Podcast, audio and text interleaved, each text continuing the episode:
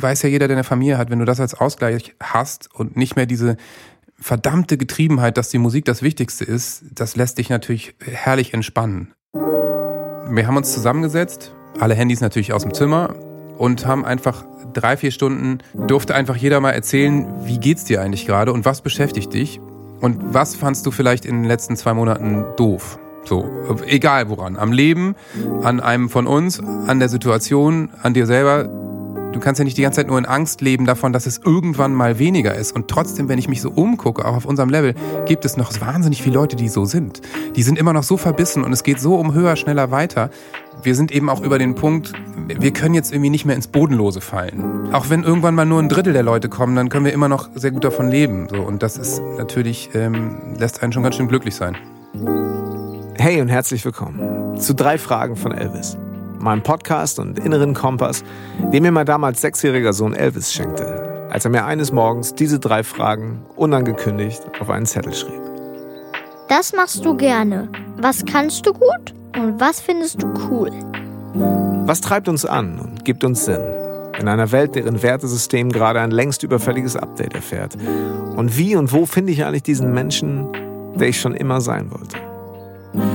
Darüber möchte ich mit Gästen sprechen, die auf dem Weg sind, ihren Platz, Sinn und ihr Warum im Leben bereits gefunden oder sich beruflich und persönlich vielleicht schon mehrfach neu erfunden haben oder gerade mittendrin sind.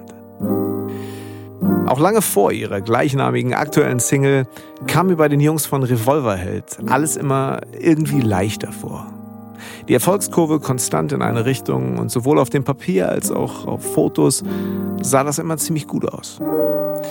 Was mich aber von Anfang an viel mehr an diesem Phänomen interessiert hat, ist die Art und Weise, wie hier Freunde gemeinsam, besonnen und fleißig durch ein sich stark veränderndes Musikgeschäft navigieren und den eigenen Zweifeln und der Musikerpolizei nur gerade so viel Raum geben, dass es motiviert, anstatt zu blockieren. Dass dafür auch immer eine Menge innere Arbeit, Frieden schließen mit den eigenen Befindlichkeiten, Ansprüchen von außen und vor allem ganz viel Freude und Haltung vonnöten sind, Davon erzählt mir Johannes Strate in diesem Gespräch, auf das ich mich sehr gefreut habe. Denn auch wenn wir uns hier und da schon mal zum erweiterten Branchentalk getroffen haben, so hat es mich schon immer interessiert, wie er das so macht. Seinen Weg finden, losgehen und offensichtlich mit sich im Reinen zu sein. Johannes. Janni, na? Wie schön, dass das geklappt hat. Noch vor Weihnachten. ja. Sage ich jetzt einfach mal so. Das heißt, wir zeichnen heute vor Weihnachten auf. Wir müssen eigentlich auch dann vor Weihnachten noch senden. Mal schauen. Klar. Ob ich das hinkriege. Sag mal, die Kinder sind in der Schule. Das haben wir heute schon, äh, haben wir schon geschafft, ne? Ja, das ist schon mal die erste Aufgabe des Tages, ne? Wecker klingelt und ähm, erstmal so den üblichen Wahnsinn auf die Bahn bringen. Aber äh, ja, nö, bis jetzt alles, alles okay hier. Ich hab, bin heute Morgen, bin ich irgendwie, äh, habe ich so ganz strebermäßig, äh, mein Sohn ist mit dem Fahrrad zur Kita gefahren also ja. der Jüngste. Und ich bin nebenher gejoggt. Jetzt wow, kommt's. Und dann wirklich? dahinter, ja absolut. Und hinterher noch eine Runde, weißt du, äh, also noch ein bisschen ausgedehnt und äh, nach Hause ja. gejoggt und ähm, dachte, das ist die perfekte Vorbereitung auf unser Gespräch heute. Ich äh, kann nicht, nicht, so schlecht. verschlafen da so reingehen. Morgens. Nee, ich habe heute Morgen schon ein bisschen Musik gemacht hier am Rechner. Aber ähm, also wer, nee, ist, der Streber, wer ist hier der Streber? Ja, ja, gut, okay. Ja. Sag mal, ich starte total gerne mit der Frage, und ich, bei uns passt es ganz gut, finde ich. Sag mal, hilf mir mal eben, woher kennen wir uns? Oh, wow. Das ist echt eine gute Frage. Das ist eine gute Frage, ne? Ja, es sind ja schon echt ein paar Jahre. Vielleicht sogar zehn Jahre. Länger. Also, kennen wir uns über Henning? Henning kennst du wahrscheinlich schon 20 Jahre, ne? Den kenne ich, glaube ich, schon 30 Jahre. Okay, gut, ja. Wir sind so Schul, wir sind ja so zur Schule gegangen Ach so, okay. im Grunde zusammenfasst. Ähm, warte mal, warst du bei The Voice Sidecoach von Henning? Nein. Okay. Nee, wir kennen uns viel länger, Johannes. Kennen wir uns über Anna Da wart ihr Support bei Die Happy irgendwo in Dortmund. Ah, okay. Auf der Tour, das muss Anfang der 2000er gewesen sein. Ja, das oder? Die Tour war nee, 2006, 2005. 2005, hm, fünf im Winter würde ich sagen, oder? Da haben wir euch besucht und da war ich backstage. Da wart ihr gerade so on the move. Da ging das gerade alles auf. Und du kamst mit Henning vorbei, oder? Genau. Ach so, okay. Ja, witzig.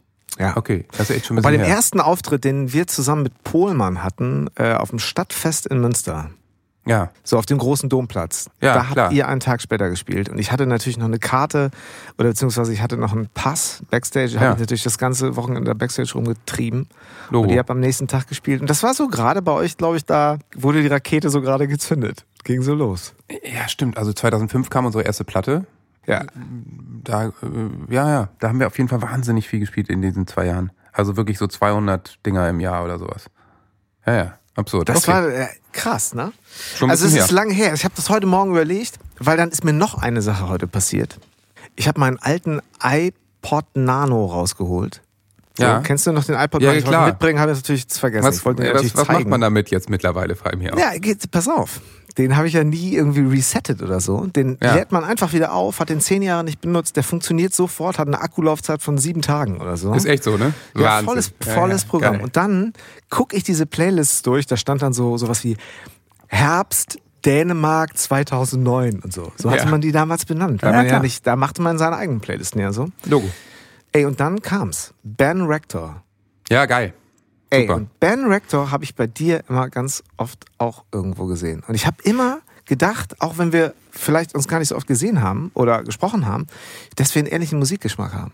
Ja, das glaube ich auch. Das stimmt. Ja, ja. Also ich moch, mochte ja oder ich mag immer die Jüland-Sache, die du gemacht hast, auch total. Ah. Und die waren ja auch so, die haben mich immer an Helge Jonsson erinnert oder sowas. Und äh, das fand ich immer total schön. Also ja, ich glaube schon, dass wir, äh, wahrscheinlich sind wir ähnlich musikalisch sozialisiert dann doch. Irgendwie schon. Ja, ja, genau. Ja. Ja. Ja, Ben Rector, der war bei mir mal ähm, auf dieser Feels Like Home Tour.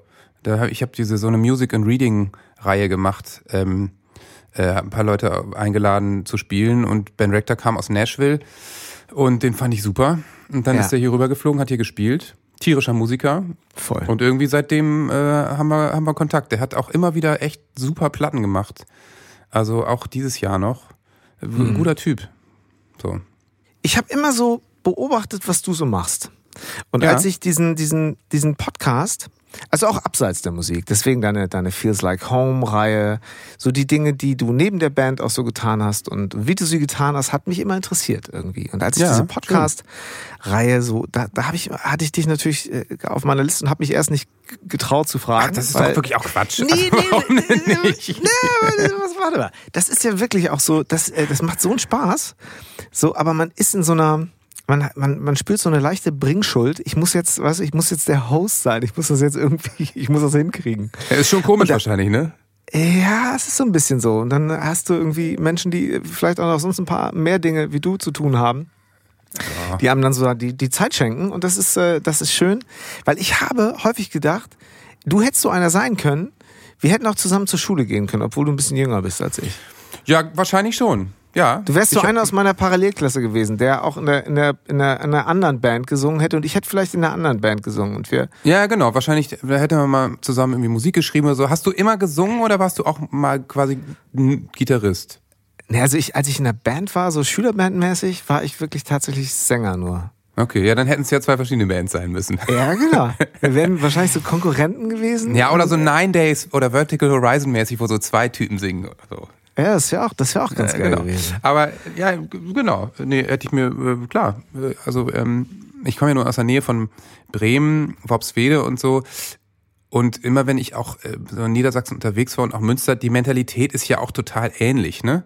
Also ich Ist das so, ja? Ah. habe ich schon das Gefühl. Also wir sind irgendwie dann vielleicht wahrscheinlich auch vom selben Schlag. So. Ja. Ähm, äh, ist, also ich meine, du merkst es ja, wenn du nach Bayern fährst oder Berlin oder auch in, äh, Köln alleine.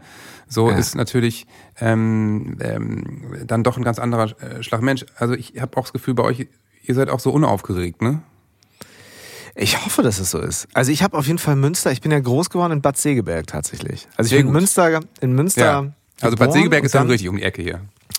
Genau, und ähm, das ist halt, äh, also so Affinität zum Norden und Meer und so weiter ist, äh, ja, ist ja auch nicht mehr los. Und ich habe Nee. auch das Gefühl, wenn ich mit jemandem aus dem Norden spreche, dann wird auch mein norddeutscher Slang wieder so ein bisschen reaktiviert, den wirst du auch nicht los. Da ich ja, da, da ich dich ja sozusagen immer nur tre quasi, ich rede ja immer nur mit dir, wenn ich mit dir rede, weiß ich ja also theoretisch gar nicht, wie du sonst redest. Außer ich müsste mir sehr viele Interviews mit dir angucken. Ja, die gibt's ja nicht, diese vielen Interviews. Aber es ist halt so, was ich hier, hier in Münster beim Bäcker, das, das wird schon, klingt schon deutlich westfälischer, glaube ich, wenn ich dann spreche. Ist so, ne? ja, aber sag mal, du hast doch gerade Worpswede, ne? Ich finde Worpswede ja super. Ich habe in der Music Hall schon ein paar Mal gespielt. Ja, klar. So, und ne, klar. Ich meine, da muss man ja irgendwie auch Künstler werden, so, ne? Wenn man. Ja, also zumindest, und das ist das Schöne, fällt es einem da eben leicht, ne? Also es ist jetzt nicht so, in Worpswede hast du keine Eltern, die sowas sagen wie mach doch mal was Richtiges, sondern ich bin in den 80er Jahren da groß geworden und da liefen halt wahnsinnig viel Maler rum und Bildhauer und der kam völlig verstaubt aus seinem Haus, weil er da gerade irgendwie am Speckstein rumgespachtelt hatte. Ja. Und einer, einer weiß ich noch, die lief immer im schwarzen Anzug mit Zylinder rum. Und so was, ja, das ist ein Maler, das ist, das ist einfach sein, sein Stil, seine Figur. So, also mir war als Kind klar, so, ja. okay, die Leute sind einfach sehr unterschiedlich und hier wird Kunst gemacht. Dann gab es schon ganz früh da auch internationale Stipendiaten. Also dann äh, gab es mal eine Gru Gruppe aus Argentinien, die da war oder sonst was. Und die Music Hall eben auch für Musik. Und mein Vater hat in der Jazzband äh, gezockt, gemuckt äh, ähm, und der, der Schlagzeuger war Fotograf und so. Also alle hatten irgendwie mit Kunst zu tun. Ja. Da fällt es einem natürlich leicht. Ne? Also wenn ich jetzt gesagt hätte, ich will Tischler werden, hätten meine Eltern das auch gut gefunden und gesagt, ja. mach das mal. Aber es war halt nicht so, Junge, mach was aus deinem Leben, irgendwie Banker oder sowas, was ich durchaus von Freunden aus den 80ern schon mal kenne, dass die Eltern da gesagt haben, ah, Musik, bist du denn wahnsinnig? Ja. Aber das war natürlich super. Meinen Eltern äh, ging es nicht darum, mit verdienen viel Geld, sondern irgendwie, ja, äh, sei glücklich im Leben. Und das war natürlich sehr hilfreich. Ach, schön. Also, das heißt, du bist geboren in Worpswede und hast eigentlich auch echt so deine gesamte, dein Leben, bis du dann ausgezogen bist und in die Welt so ein bisschen raus dort verbracht? Ja, also ich bin in Bremen geboren, weil in Worpswede gibt es nicht mal ein Krankenhaus. Ja. Aber bin natürlich in Worpswede aufgewachsen und bin da äh, mit 20 weggezogen. Also 20 Jahre Worpswede, ja. Und dein Vater hat er hat er als als ähm, hat er auch als Künstler gearbeitet oder war der? Ja, also mein Vater war Lehrer und ähm, mhm. hat dabei immer eben ähm, auch Auftritte gehabt mit Gitarre und hat so Singeveranstaltungen gemacht. Also äh, sehr frankophiler Typ, hat auch Französisch studiert und ah, hat okay. ganz viel äh, französische Chansons gesungen und äh, Beatles und äh, Cat Stevens und und so. Das war äh, eben so seine Generation in den 60er, 70ern. Ähm, und hat aber eben äh, was etabliert, dass er mit den Leuten zusammen singt. Also äh, mhm. ich will jetzt nicht immer sagen, er leitet Leute zum Singen an, weil das ist so, ja, jetzt singen wir den Ton, sondern äh, es ist äh, ein großer, wilder Chor, wo jeder mitmachen kann, aber nichts können muss, so ungefähr, mhm. sondern es geht einfach um die Freude am Singen. Und ähm, das hat er so ein bisschen auf Spiekeroog auf einer Nordseeinsel das etabliert. Ich mal gesehen. Ja, das ist ja, völlig ja. verrückt. 1966 ist er da hingefahren und hat ja. mit seinen Hippie-Freunden in einer Strandkorbbaracke gewohnt. Muss man sich auch mal vorstellen. Das ist da, wo die Strandkörbe im Winter stehen. Und ja. ähm, im Sommer ist sie halt leer. Also haben sich da ein paar Matratzen hingelegt, haben da gewohnt, Feuerchen gemacht und eben Lieder gespielt. Und dann kamen ja. immer mehr Leute und dann äh, hieß es irgendwie Strate äh, feiert Partys da. Und irgendwann wurden sie dann in eine Düne verbannt und dann haben sie sich in eine Düne gesetzt und da gesungen. Und dann kamen immer mehr Leute und irgendwann waren es ein paar hundert und dann war schon die Frage, wann kommt denn der Strate im Sommer wieder? Naja, und jetzt mhm. ist er äh, fast 80, macht das immer noch, fährt im Sommer nach Spiekeroog und Super. viermal die Woche äh, spielt er dann da und es äh, kommen 500 Wahnsinn. Leute theoretisch die äh, da mit ihm singen. Also das ist echt sehr süß, muss man sagen. Ach, herrlich. Es, du hast ja, ich glaube, das ist Giraffenaffen war das. Ja, ja, genau. So da, da das lief auch äh, und läuft immer mal wieder bei uns zu Hause. Da singst du mit deinem Vater ja, glaube ich, auch zusammen.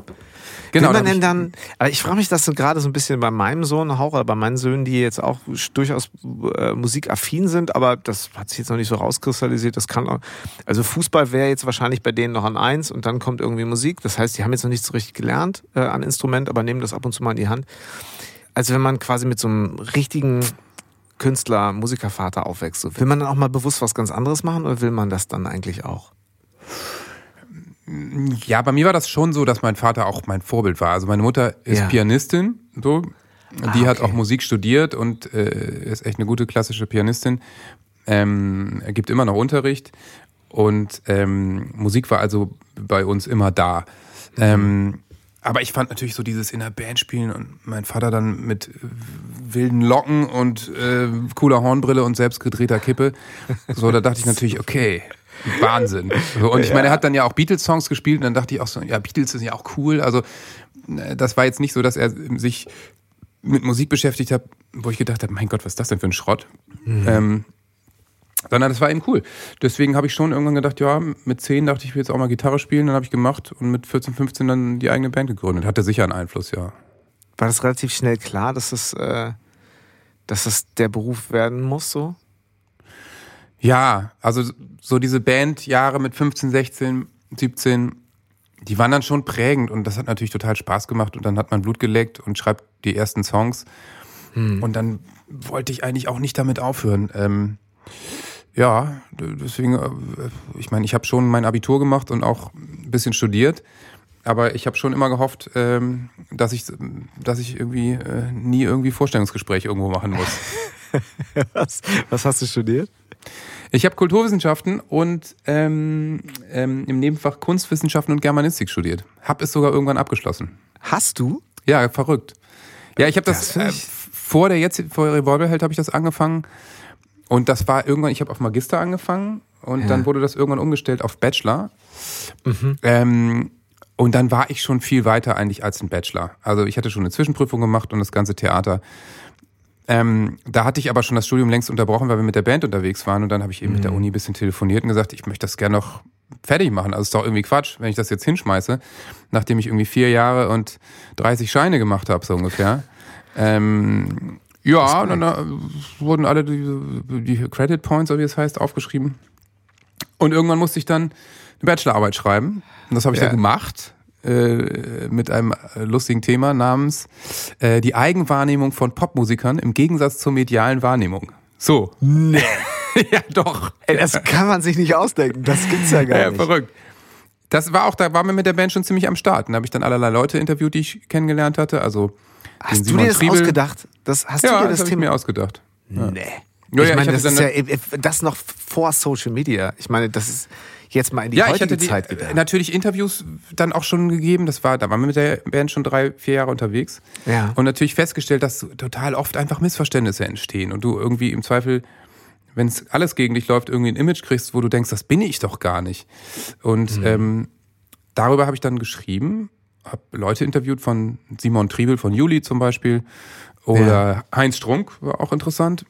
Und aufs andere Extrem war Alexander Klavs, der erste Ja. DSDS-Gewinner. Ja. Mhm. Also das, und das sind natürlich Typen, die haben total unterschiedliche Biografien.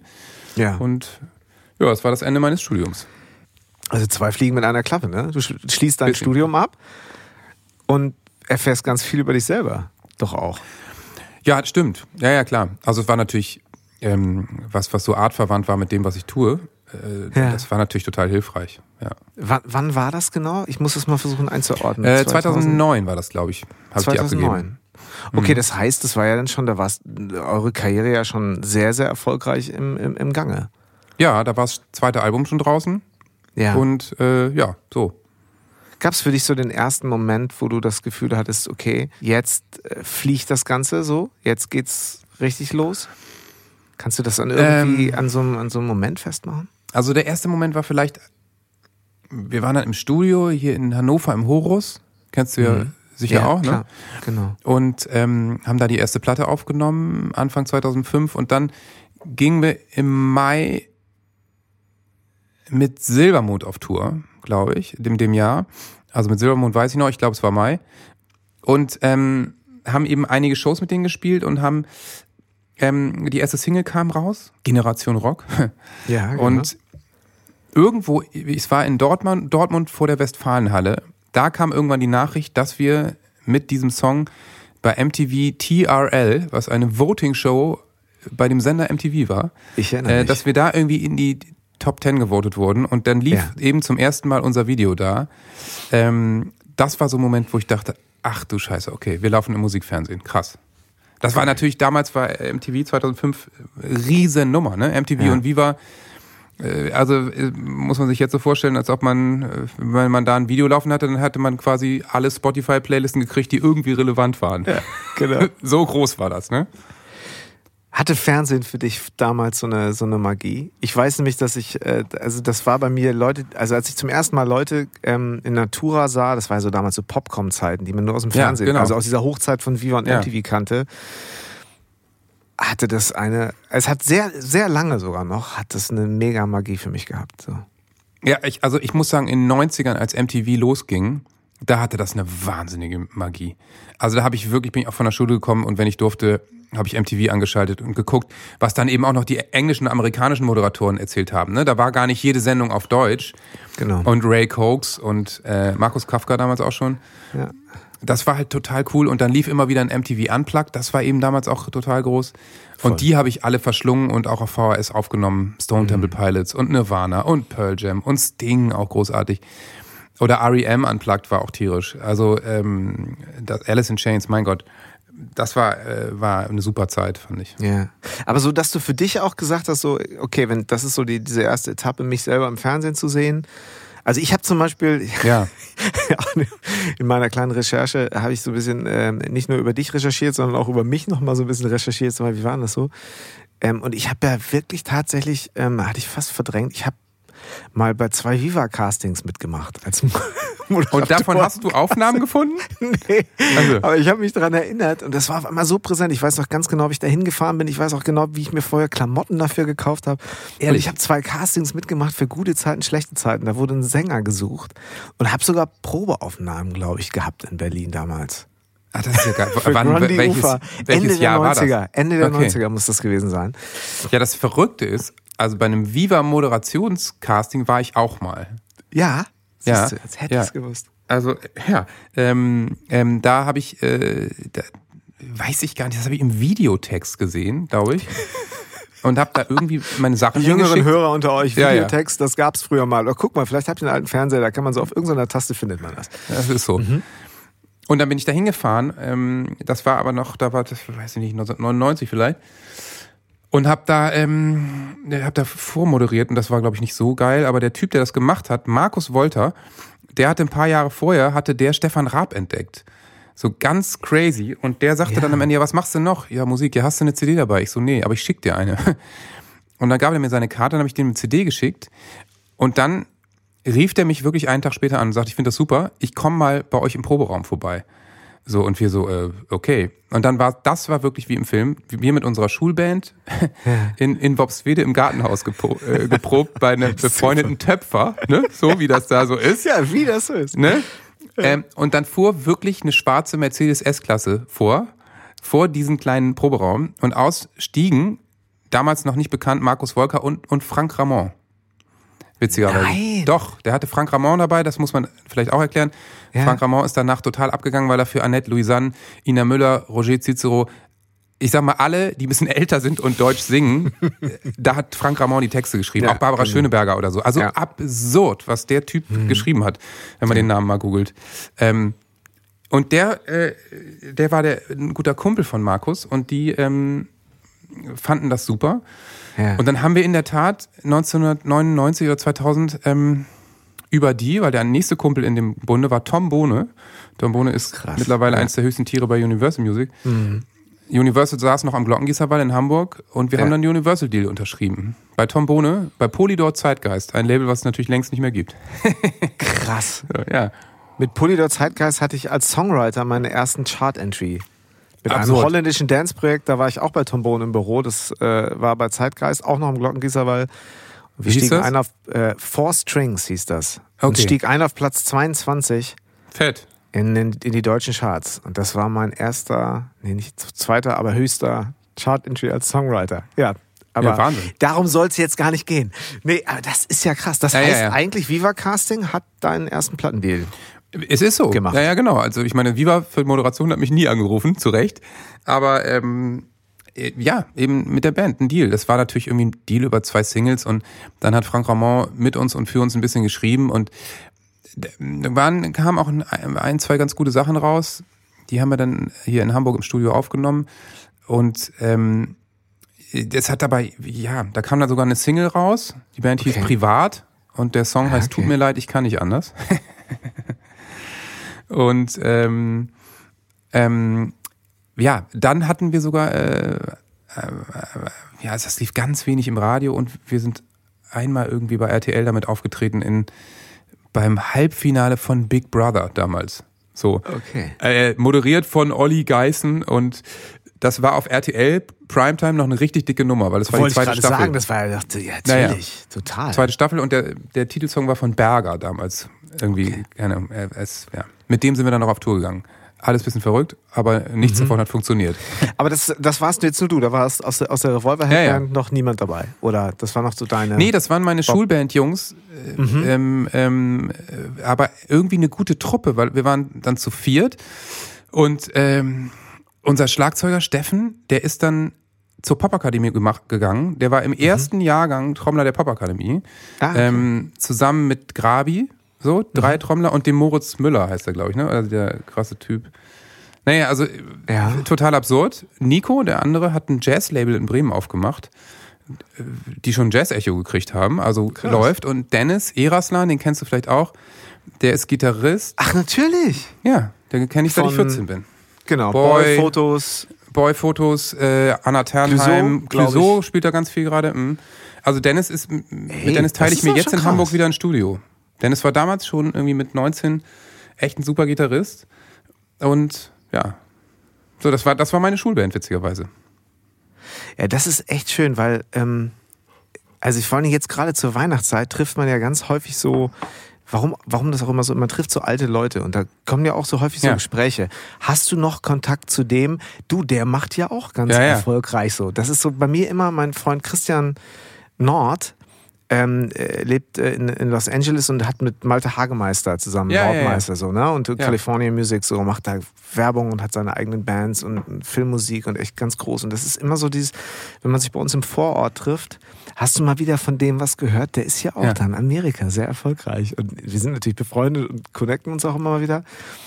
Aber dass so alle in alle Himmelsrichtungen verstreut dann äh, dabei bleiben und da so den Weg finden, ist gut. Ja, war schon, war schon ungewöhnlich. Aber muss man eben auch sagen, dass offensichtlich alle in dieser Band schon äh, große Musikaffinität hatten und ähm, ja, einfach auch ein Interesse dabei zu bleiben. Das ist bei uns eben so passiert. Ja. Und so für dich, ähm, äh, weil als ich da so ein bisschen bei mir recherchiert habe, warum bin ich denn zum Viva-Casting und zu einer, zu einer Daily Soap zum Casting gegangen?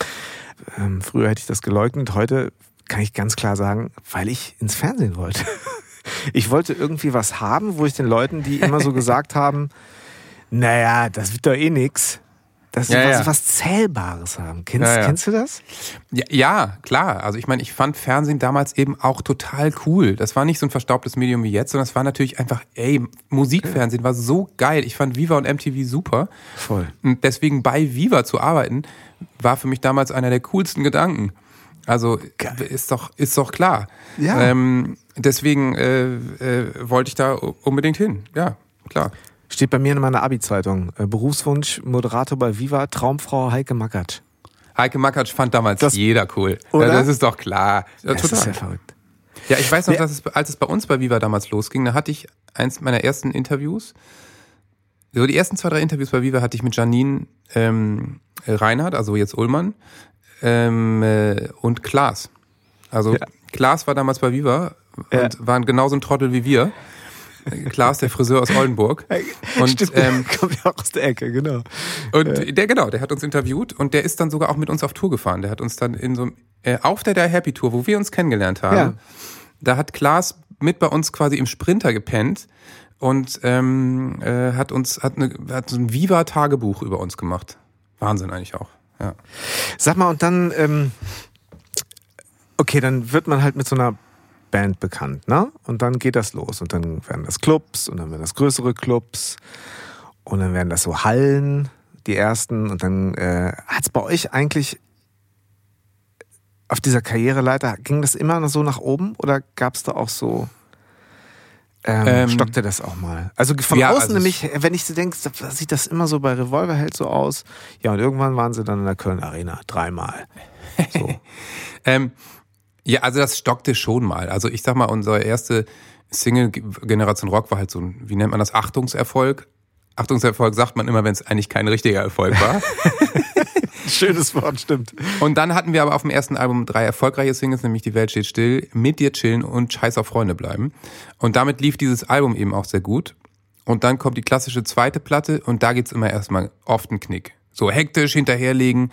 Simon äh, von, von Juli hat mir das zum Beispiel auch mal erzählt, dass er meinte, ey, auf unserem ersten Album waren quasi die, die Hits, die wir in acht Jahren davor geschrieben hatten. Ist doch klar. So, und auf dem zweiten Album sind die Sachen, die in einem halben Jahr entstehen. So.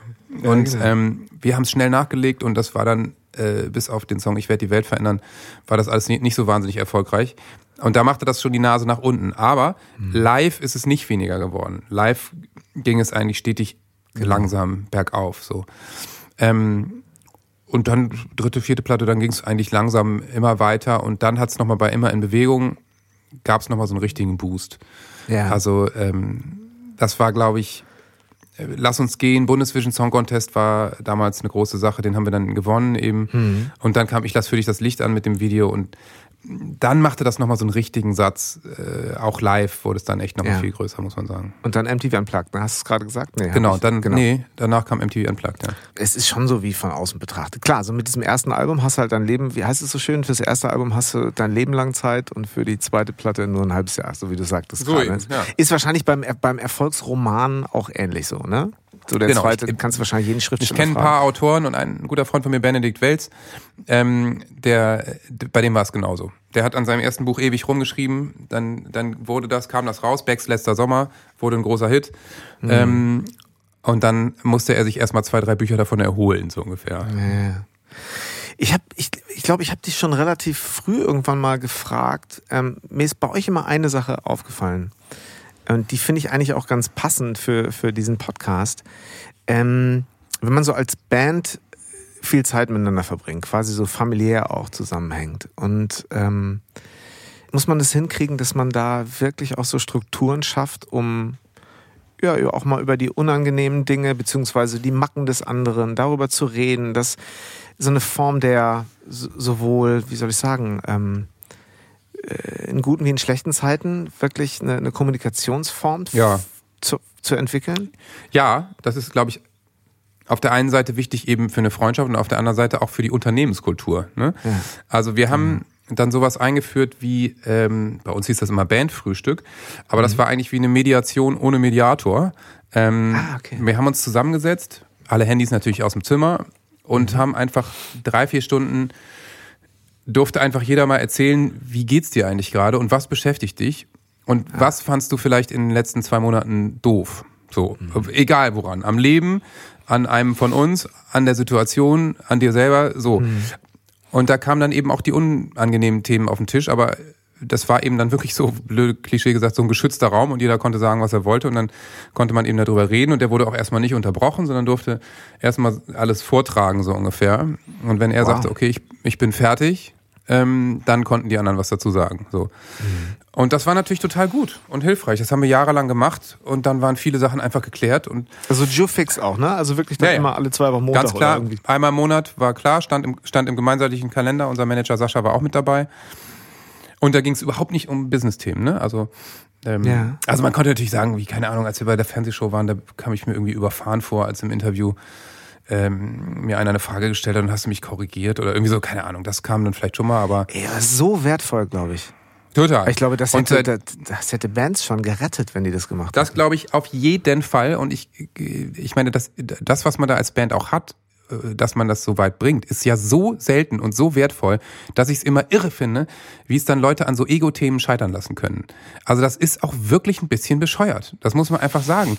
So, äh, und irgendwann merken sie es dann und dann raufen sie sich vielleicht nochmal zusammen oder irgendwie sowas. Aber wir haben das ganz gut hingekriegt. Und ja, seitdem muss man echt sagen, ist es eine mehr oder weniger große Entspanntheit und wir freuen uns total über das, was wir haben. Jeder kann sein Ding machen, hat seine Freiheiten und im Ende trifft man sich wieder auf dem großen Schiff Revolverheld und ähm, macht ein schönes, großes neues Projekt. Was ich spannend finde, ist dieses, man, man, man spricht natürlich auch über die Band und das Miteinander, aber auch, was äh, beschäftigt dich gerade sonst so? Und das kann ja Genau. auch was ganz anderes. Familiär, Oma, Opa, Und so ist es äh, ja Mama, auch. Papa. Also ich meine, da kam natürlich dann, klar, es ist auch von uns in der Band sind auch äh, schon mal Eltern gestorben oder sowas. Ne? Also da hast du natürlich ganz andere Themen oder dann äh, irgendwann hatte ich dann ein Kind gekriegt oder sowas. Ne? Und, ähm, da hast du natürlich viel größere Themen auf dem Tisch als Musik und das ordnet das Ganze natürlich auch nochmal ein, ne? was eben gut ist. Voll. Ja, also glaubst du, dass das, ähm, glaubst du, dass ihr sonst, wenn ihr das nicht gemacht hättet, schon äh, an so vielleicht so der einen oder anderen Klippe mal gestanden hättet als Band? So, Das kann hätte- gut sein. So, dass ähm, kann ich natürlich so gar nicht sagen, aber ähm, Du kann ich mir schon auf jeden Fall empfehlen. vorstellen. Also ja, ich meine, sich nicht auszutauschen ist immer dumm. Ob jetzt in einer Freundschaft oder in einer Beziehung oder was auch immer. Äh, da kann ich nur empfehlen, dass man mal miteinander spricht. Äh, uns hat das auf jeden Fall total gut getan. Ja. Ja.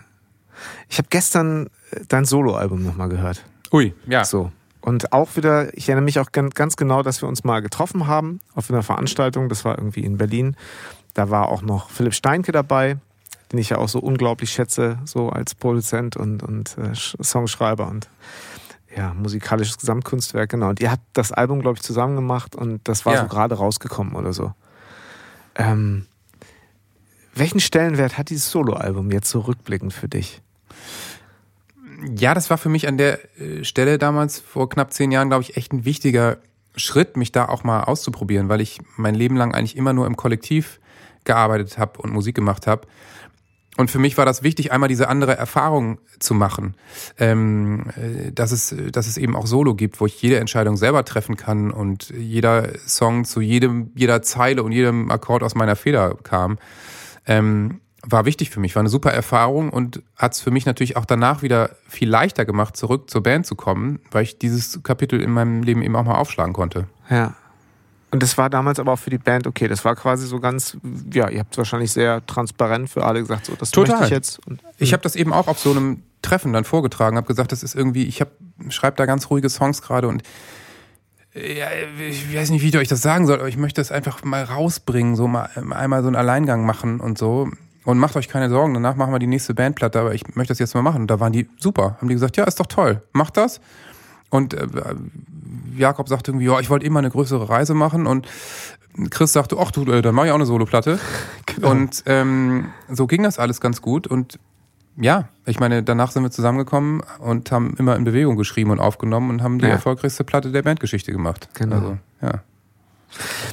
Trotzdem vielleicht nochmal ganz kurz, hattest du, also neben diesem, das möchte ich einfach mal machen, weil es eben auch mir gerade in diesem Moment so musikalisch sehr und textlich sehr entspricht, hattest du trotzdem, ähm, es ist ja schon, wenn ich das vorwegnehmen darf, ihr müsst euch das natürlich auf jeden Fall mal anhören, weil das ist ein Oh. tolles Album. Aber wenn ich das so zu, äh, zumindest ein bisschen vorwegnehmen darf, es ist ja etwas introvertierter auch, was jetzt so die, wie soll man sagen, die Formattauglichkeit angeht. Also das Ja, ist, ja, sind klar. so Songs, die man auch ruhig dreimal hören kann, bevor man, äh, bevor sie einen nicht mehr loslassen. So und ähm, war es trotzdem was, mit dem du auch zählbaren Erfolg haben wolltest, oder stand das, kam das eher so im, also vor allen Dingen jetzt vielleicht mit ein bisschen Abstand betrachtet? Ähm, ja, also ich meine, ich hatte ja mit der Band bis dahin zählbaren Erfolg gehabt. Das heißt, das in mir war relativ befriedigt. Ne? Ich meine, klar, Ah, du machst nicht Musik nur für dich, so. Ne? Nee, das nee, ist ja, genau. man muss ja auch mal ehrlich sein. Und, aber ich hatte nur gefühlt irgendwie jede Fernsehshow schon gemacht, jeder Radiosender hat es schon gespielt und wir hatten echt eine gute Größenordnung auch ähm, irgendwie, wo wir live unterwegs waren, tausende Konzerte, äh, tausende nicht, aber hunderte Konzerte schon gespielt.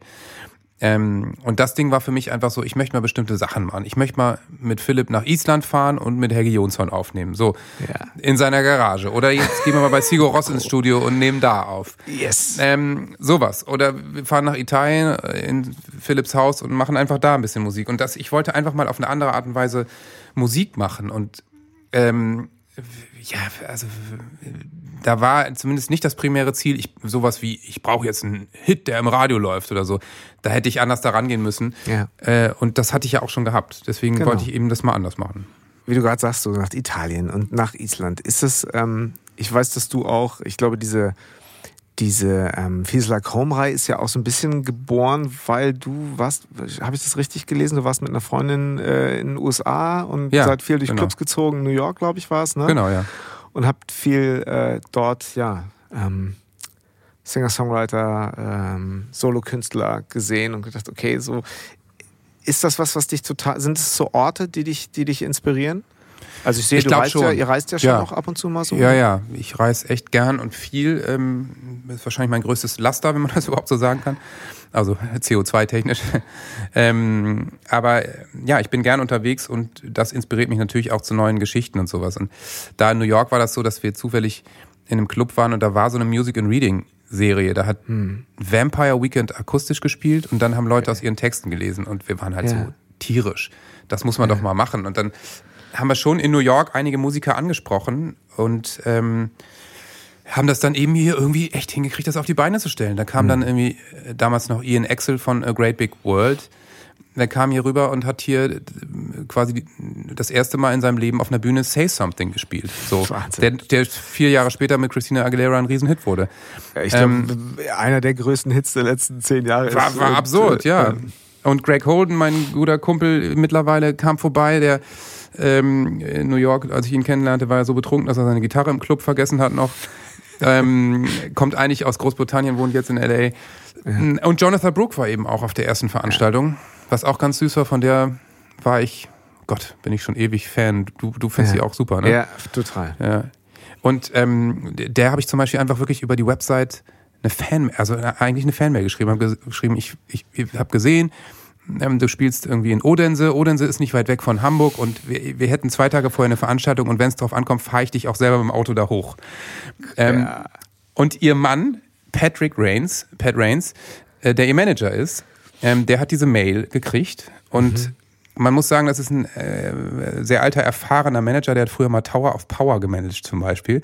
Absurder Typ, super Typ und der hat, hatte Kontakte nach Deutschland, hatte sofort irgendwie einen alten Freund Tom Glago angerufen und gesagt, ja, ich habe hier eine Anfrage ja. von so einem Typen, der heißt irgendwie Johannes und Bernd Revolverheld und äh, was ist das seriös? Und Tom Glago war ein guter Kumpel von unserem Manager wiederum und der war halt sofort so, okay, ja, Revolverheld, also das kannst du auf jeden Fall machen. machen. Zwei Tage später kam eine Mail von Patrick und er hat geschrieben, ja, sounds great, Johannes, we're in. Und dann war Jonathan dabei. Dann habe ich die vom Flughafen abgeholt und es war ganz herrlich und nett. Und seitdem verbindet uns auch eine Freundschaft. Also ist echt schön. Ja. Ich will gar nicht jetzt so äh, krampfhaft auf die, auf die, auf den Titel dieses Podcasts zurückkommen. Was machst du gerne? Was kannst du gut? Was findest du cool?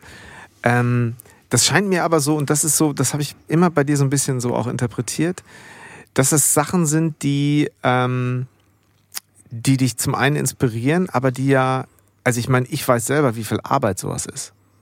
So, ja. und, und, ja. und, das noch vor einer Zeit, wo man sagen kann, okay, das kann man jetzt Social Media auch schön ausnutzen, dann machen wir das und dies und dann äh, finden sich die Wege schon, das ist ja dann irgendwie für alle auch cool und, sondern es ist ja einfach wirklich viel, ja, ähm, Organisiererei. Ähm.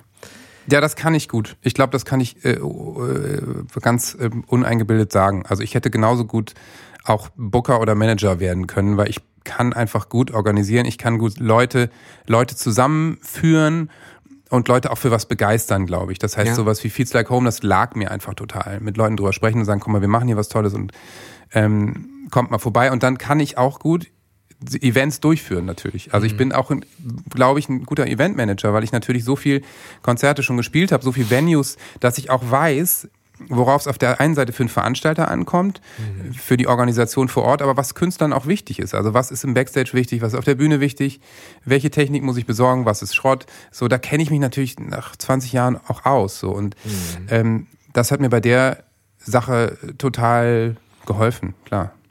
Ja, da musst du ja aber letztlich auch so ein Teamplayer-Gehen haben. Was du jetzt als Sänger, wenn du jetzt Frontmann bist, äh, da kenne ich ja, auch so Ja, ich bin kein paar. typischer Sänger, kann ich direkt sagen, glaube ich. Ja, Weil ich bin, habe immer in Bands gespielt und mhm. ähm, kenne eigentlich nur diese demokratischen Prozesse mhm. und diese Entscheidungen, die alle mittragen müssen und auch nicht so mehrheitlich, sondern wenn sich einer damit nicht wohlfühlt, machen wir es nicht. So war immer zum Beispiel bei uns in, in, in der Band und ist es immer noch so. Das mhm. heißt nicht so, ja, die drei waren aber dafür und dann musste ich mitmachen, ist ja fair Quatsch. So, sondern mhm sondern ähm, es müssen, muss eben einstimmig sein. Und ähm, ich finde das total angenehm. Äh, andere Leute können ja auch sagen, wenn sie, wenn sie Solokünstler sind, naja, kann ich immer alles selber entscheiden. Ist ja auch herrlich, äh, vielleicht, aber ich finde es auch ehrlich gesagt total herrlich, eine Gemeinschaft zu haben und eine Verantwortung teilen zu können und vor allen Dingen auch Sachen, Inhalte miteinander teilen zu können. Es ist einfach viel schöner im Backstage nicht alleine zu sitzen, haben alle meine Autoren zum Beispiel, die bei mir gelesen haben, immer gesagt. Ob sie nicht einfach eine Band Backstage einladen können, die dann nur da rumsitzt und sich mit ihnen unterhält. Ich so, ja, sowas kann man sicher buchen. Das ist ja krass. Und die spielen dann im Vorprogramm. Ähm, ja, genau. Ja, also deswegen finde ich das immer total gut. Natürlich hat ein Sänger in der Band ab einer gewissen Größe auch eine Sonderstellung, ist ja klar. Mhm. Und der wird immer ein bisschen sensibler angefasst, weil natürlich auch klar ist, wenn der sich jetzt richtig unwohl fühlt oder ein größeres Problem ist, dann kannst du das auf der Bühne auch nicht kaschieren. Und genau. ich sag mal, wenn der Bassist äh, gerade emotional, wenn es dem nicht so gut geht, dann hörst du das wahrscheinlich nicht. So, mhm. wenn der ein Profi ist, was die meisten in der Größenordnung sind. Ähm, mhm. Ja, deswegen, äh, wir gehen einfach gut mit rücksichtsvoll miteinander um. Und es ist natürlich schon so bei all diesen Anfragen, was so Fernsehen und Interviews angeht, wo ich auch viel im Moment in Corona-Zeiten alleine machen muss, sind die Jungs natürlich immer so, dass sie sagen, ey, entscheide du das. Weil im Endeffekt sitzt du da oder äh, so und wenn du dich damit nicht wohlfühlst, dann auf keinen Fall. Und wenn ich dann schon anfange zu stocken, dann nehmen die mir auch die Entscheidung an. Dann sagen die, nee, äh, wir machen das ja. nicht. So. Ja, perfekt. Also, ja. Aber bist du denn, bist du so ein, so ein Grübler, wenn es um Entscheidungen, so Entscheidungsprozesse für dich geht? Bist du so jemand, der damit sehr dann lange oder bist du so ein Impulsentscheider? Ich bin irgendwo zwischendrin. Ähm, also ich, äh, die meisten Sachen sind so auch durch Erfahrungswerte, dass ich ein klares Gefühl dafür habe und sage, ich, das will ich machen. Und dann entstehen natürlich aber immer wieder neue Sachen, so wie in meiner Zeit als Musiker zum Beispiel das Streaming entstanden ist, was ich nicht kannte. Es gab es halt nicht. Ne? Also ja. die erste CD, die kam nur auf CD raus und jetzt ja. und die letzte Single kam nur im Streaming raus. So. Ähm, mhm. Deswegen muss man sich an solche Sachen eben gewöhnen und dann dazu auch erstmal eine Meinung entwickeln. Und äh, wie immer ist das dann am Anfang Fluch und Segen zugleich. Und dann muss man eben gucken, ähm, wie man damit umgeht. Aber auch da ist es eben wieder super, eine Band zu haben, weil wir setzen uns dann eben hin und besprechen solche Themen länger und jeder hat eine Meinung und einen anderen Blick darauf vielleicht und so kann man dann eben total gut gemeinschaftlich zu einer Lösung finden. Also die Solokünstler, die ich kenne, die lange dabei sind zum Beispiel, die haben ja auch ein Umfeld, mit denen sie Sachen länger diskutieren, so, weil ich meine, du kannst nicht alleine aus dem Nichts so eine große Entscheidung fällen. Ja. Aber kennst du das auch, dass man wirklich manchmal so vor, vor Entscheidungen stand, dachte, ey, das, ich kann das jetzt nicht entscheiden. Das ist das, ne, egal wie ich es mache, ist es doch verkehrt. Und zwei Jahre ja. später guckt man zurück und denkt sich, naja gut, also so, so ja, weltbewegend war das jetzt auch nicht. Das ist, das ist so. Bei uns ist dann wahrscheinlich so, dass wir uns eher immer dagegen entscheiden. Mm. Und dann darf man nur nicht zwei Jahre später bereuen, dass man es nicht gemacht hat. Ja. So. Aber wie ist dir, wie ist es dir so ergangen in diesem halben Jahr? Also gerade wenn du jetzt sagst, äh, du bist durchaus auch ähm, jemand, der so ein bisschen im Hintergrund die Dinge versteht, die Dinge auch verstehen möchte und sich kümmert. Ähm, ist es dir insofern vielleicht leichter gefallen, ähm, auch diese Zeit zu überbrücken, wo, wo es jetzt nicht unbedingt um Öffentlichkeit, um Auftritte, um, äh, um Zahlen ging, sondern eher darum, ja. so an der Basis zu arbeiten? Ja, also ähm, ich muss sagen, im ersten Lockdown bin ich total gut klargekommen. Hm. Äh, hab sogar ein bisschen Spaß dran gehabt, irgendwelche Streaming-Konzerte zu spielen, habe mich dann schnell mit Oerding und Giesinger und so kurz geschlossen, habe ja auch bei diesem Wir bleiben zu Hause Festival genau. mitgemacht, was relativ groß war ähm, und fand das ganz spannend und habe äh, so bin ich eigentlich auch erstmal bin nicht ins große Klagen gekommen, sondern bin ins Handeln gekommen. Ne? Ähm, genau. Habe gesagt, okay, es ist eine Chance, müssen wir jetzt was machen. Äh, meine Frau hatte relativ viel mit ihren Läden zu tun und ich war dann auch erstmal einfach für Emil, für unseren Sohn zuständig. Und das ja. war natürlich herrlich. Ich, wir hatten so einen Monat Papa-Sohn-Zeit mit irgendwie äh, Kugelbahnen bauen und im Wald äh, Bäume fällen, so ungefähr. Herrlich. Ja, und total. das ist natürlich super. Also äh, weiß ja jeder, der eine Familie hat, wenn du das als Ausgleich hast mhm. und nicht mehr diese verdammte Getriebenheit, dass die Musik das Wichtigste ist, das lässt dich natürlich herrlich entspannen. Ähm, ja, klar war es natürlich dann irgendwann, als der Lockdown also klar wurde, dass es nach einem Monat nicht gegessen, sondern wird alles ein schwieriges Jahr und wir werden kein Konzert spielen, bin ich schon auch mal in ein Loch gefallen. Es war das erste Jahr nach 18 Jahren, wo ich keine regulären Konzerte gespielt habe. Das war schon ja. komisch. Wir haben uns ähm, mit der Band dann immer auf Spaziergänge getroffen. Schön im Park, mit Abstand, jeder ein Käffchen und dann einfach so quatschen, ja. weil uns diese die Videocalls auch, ey. ja, die Videocalls, die gehen einfach auf Dauer nicht, ne? Ja, total. Und das, das war nett. Und ähm, jeder, jedem ging es ja gleich. Oh Gott, wir spielen keine Konzerte, ich bin frustriert und traurig und so, ja, ich auch. Und ey, da sitzt du da zu viert und denkst du, okay, weißt du, wir sitzen alle im selben Boot und dann gibt's mhm. noch hunderttausend andere Musiker allein in diesem Land, denen geht's genauso. Ähm, so ging das ganz gut. Ich bin dann einfach viel, äh, das ist ja auch gut, dass ich das hab, in Songschreiben gegangen, Mhm. Und habe einfach Musik geschrieben, für was auch immer. So. Das, das heißt, das konntest du. Also du hattest diese ja. Inspiration war da. Aber ich habe mit ganz vielen gesprochen, die sagten, ich konnte auch, wo dann halt, weißt du, so von außen gesagt, das ist doch super. Jetzt kannst, hast du doch richtig Zeit, um Songs zu schreiben. Und einige, die dann sagten, ey, nee, ich, ja. fällt, ich kann nicht. Es geht nicht. Das kann ich auch total verstehen. Blockade. Ja, ja, total. Also, ja, muss man sich auch darauf einlassen. Hatte ich auch. Ich habe auch mal ein, zwei Monate nichts gemacht ähm, mhm. und, und dann wieder losgelegt. Ähm, Kannst ja, du das sehr pragmatisch? Entschuldige. Nee, ich wollte nur sagen, vor allen Dingen war es so, wir kamen aus einer Songschreibephase und hatten letztes Ja. Jahr alles fertig gemacht, hatten ein Album in der Schublade liegen, so ungefähr. Und, äh, weiß nicht, 50 Songs geschrieben. Alles war aus einem raus und das sollte alles dieses Jahr kommen, so ungefähr. Und ja, gut, ähm, dann war es eben anders. Aber ähm, ja, ich kann das nicht so pragmatisch nicht. Also es ist schon so, dass ich so Phasen habe, wo ich merke, da geht im Moment irgendwie nix und ich habe einfach auch gar keine Lust, mich an den Computer zu setzen und irgendwie einen Song zu schreiben. ähm, aber auch natürlich mit 40 habe ich da auch gelernt, erstens bringt es sich nichts, es bringt nichts, sich da zu zwingen, ähm, sondern wenn es so ist, dann ist es eben so und natürlich zum Glück auch habe ich nicht den wahnsinnigen Druck, dass jetzt jeden Tag ein Song entstehen muss. So, ähm, ja, also ich äh, gehe Gott sei Dank mittlerweile gütig und großzügig mit mir selber um. Größtenteils. Bist du denn jemand, vergleichst du dich, euch und auch so das, das ähm, ähm, äh, ja, euren Stellenwert, so euer Standing, vergleichst du das sehr oder bist du dann in solchen Phasen auch wirklich ganz klar bei dir oder bei euch und eurem Kern so?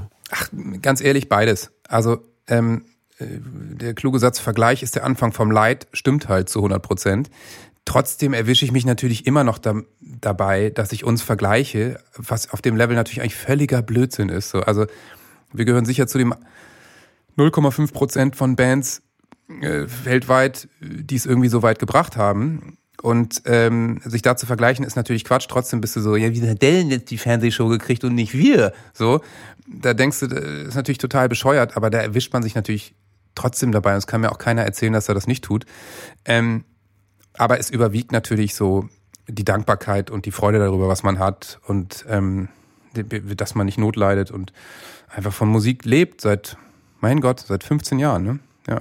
Bist du eher der, wenn so ein Peak da ist, also jetzt beispielsweise, ja, ich habe halt schon immer so bei euch dieses, ich weiß nicht, war es jetzt Barclaycard Arena oder Köln Arena, halt so Lichtermeer und du stehst da und denkst so, ey, was ist hier los? So, das gibt's Ja, ja. doch alles gar nicht. Dieses Live-Video so, ne?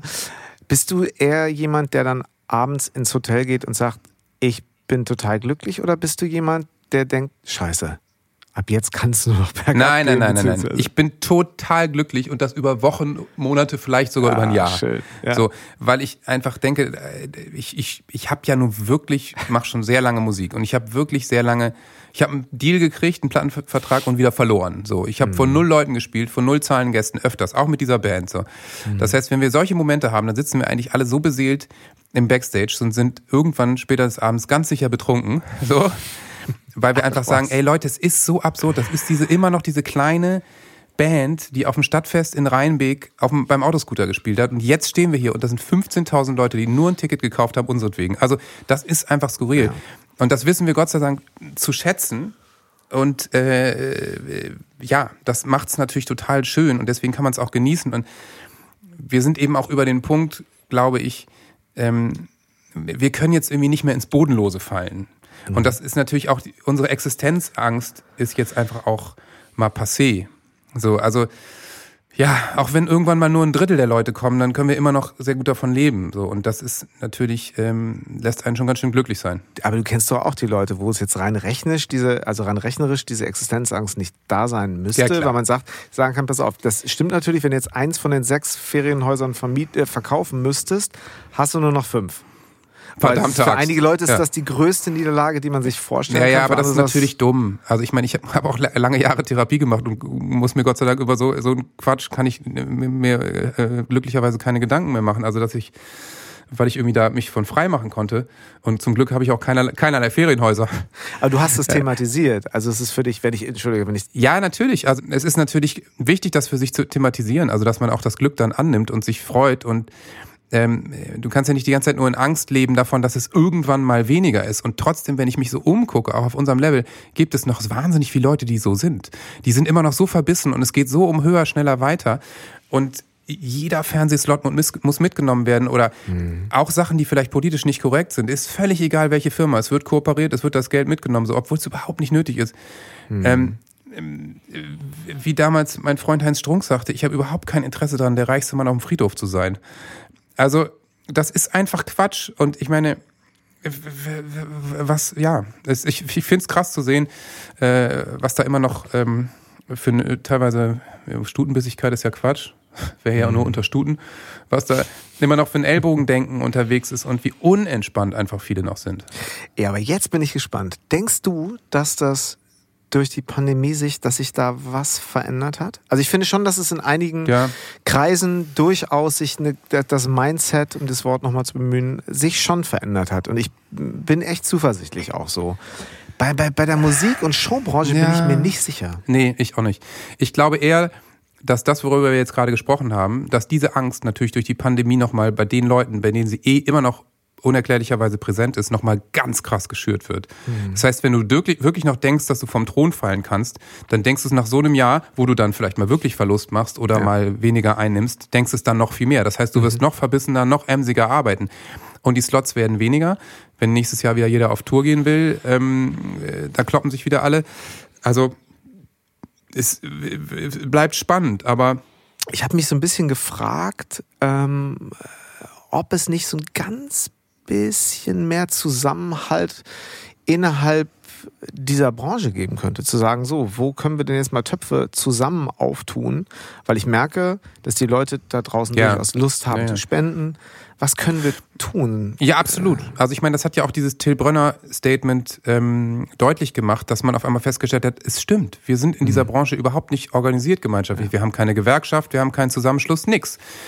Das wäre wahrscheinlich eine gute Idee, einen Interessensverband zu haben, zu gründen, weil, weil das hat man ja eben gesehen, die, die Gelder werden eben ähm, so verteilt, wie, wie laut die wie laut die Lobby eben schreit. Und natürlich ist es so, der Gewerkschaftschef der Bahn äh, ist hervorragend verdrahtet und die Automobilindustrie sowieso.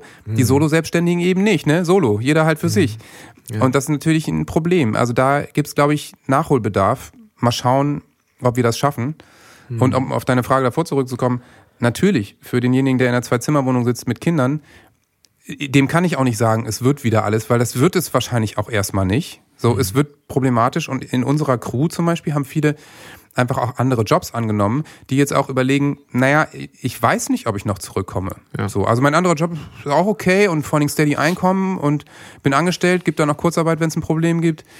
Ähm, so, und äh, deswegen, und da kann man auch sagen, bei, bei Leuten, die ganz oben sind, du hast gut reden, von denen ich ja aber rede, das sind ja Leute, die sind ganz gut dabei und die machen sich halt die Sorgen oder Eben. ja, das ist halt albern.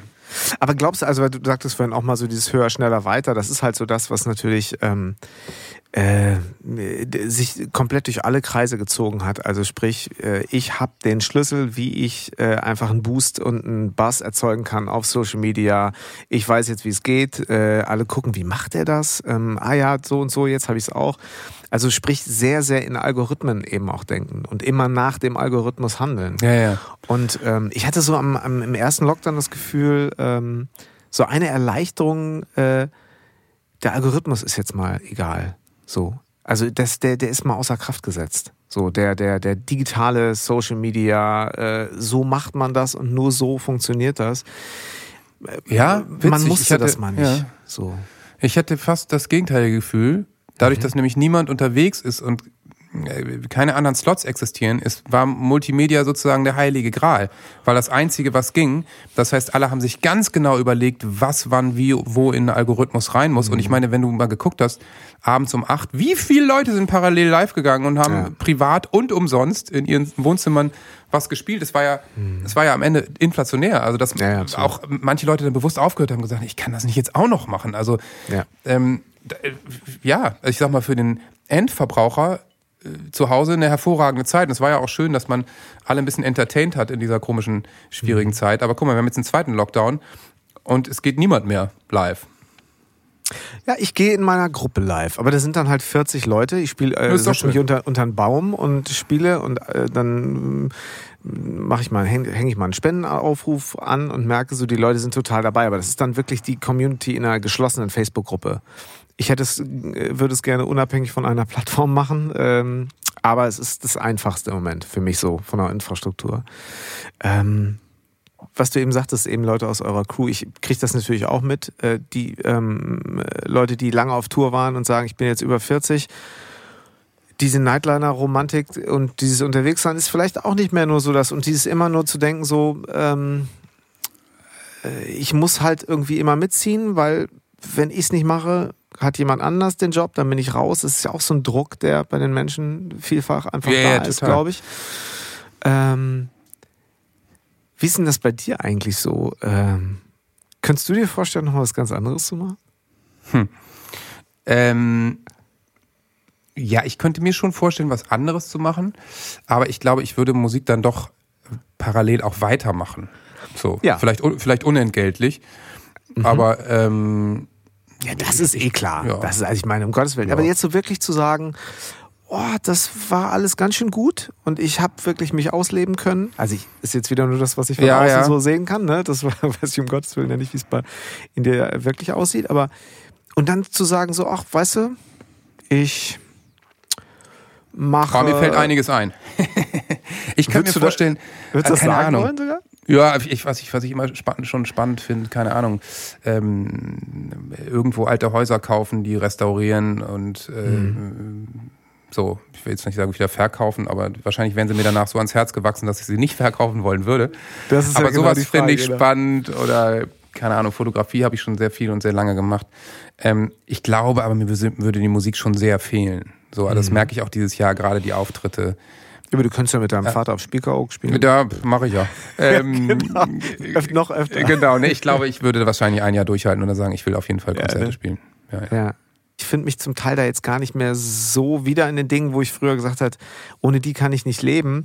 Heute merke ich, da gehöre ich gar nicht mehr so, dazu. also auch allein wegen des Alters. Wenn ich mir jetzt Ja. angucke, wo jetzt die, da sitzen jetzt halt die N20 oder Mitte Ja. 20, Anfang 20 Leute in Studios machen das fette Zeug so. Und früher bin ich da auch noch so mit rumgesprungen und habe so mitgeschrieben und ein bisschen produziert. Und heute denke ich so, oh ja, also A, sind die ganz schön gut aufgestellt und B, sind die ganz schön gut. Oh, so Ja, ich ja. jetzt so, wo, Ja, ja, wo verstehe ich. was kann Also- ich denn eigentlich gut, so, weißt du? Ja, ja, kann ich Hast du verstehen. das auch manchmal? Also trotz na, der großen Hallen und äh, erfolgreicher Songs? Ja, so, du also ich, ich gucke mir natürlich auch an, was da passiert und was die jungen Leute, nee, wa- was, was danach kommt, so ist ja auch spannend. Ich, ich glaube einfach, dass wir als Band so gefühlt so Dinosaurier sind, dass wir so ein bisschen auch gar nicht zwingend gucken müssen, welcher Trend ist gerade aktuell und was ist irgendwie wichtig, sondern wir können einfach ja, ein bisschen machen, ne?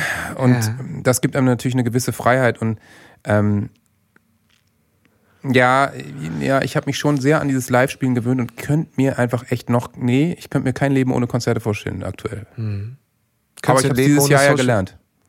du Ja, leben kann ohne ich. Social Media. Ich könnte mir, absolut, ich könnte mir Leben ohne Social Media total gut vorstellen. Wenn man sozusagen generell entscheiden würde, es wird abgeschafft, würde ich sagen, okay, meinetwegen mach halt. Dann hat es ja auch niemand, also niemand hat irgendeinen entscheidenden Vorteil dadurch oder so.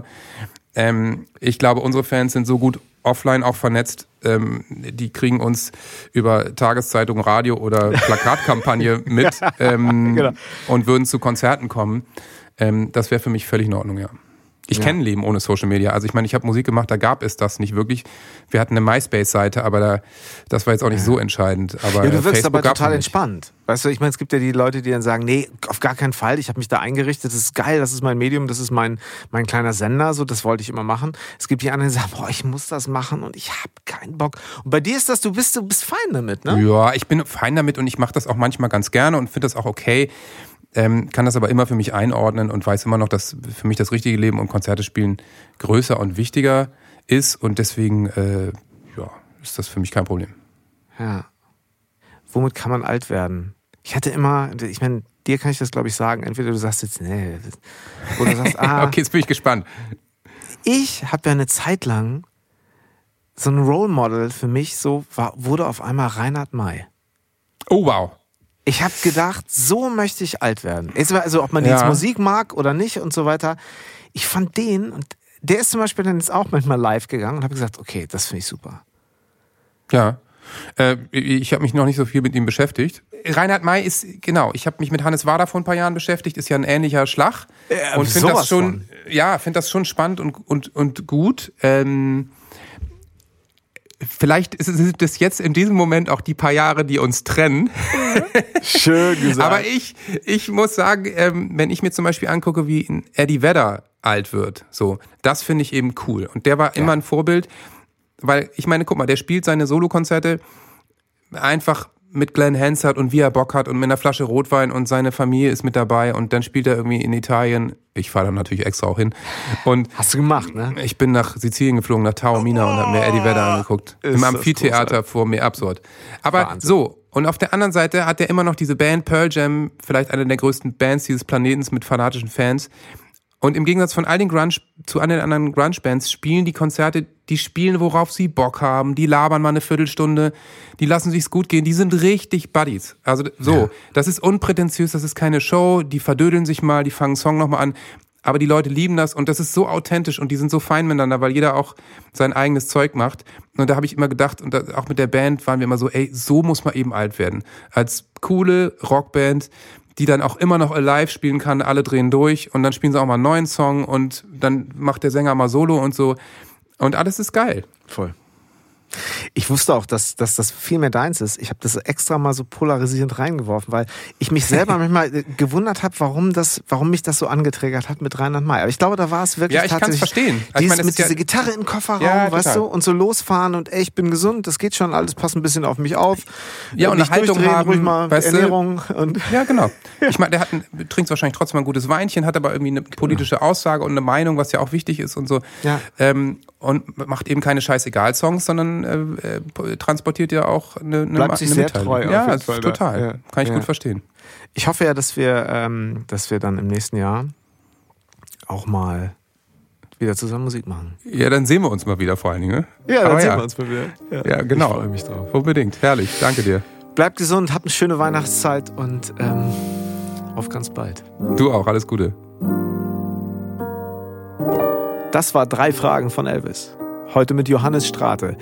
Haben wir mal wieder was gelernt? Das kann ich auf jeden Fall für mich ganz klar so sagen.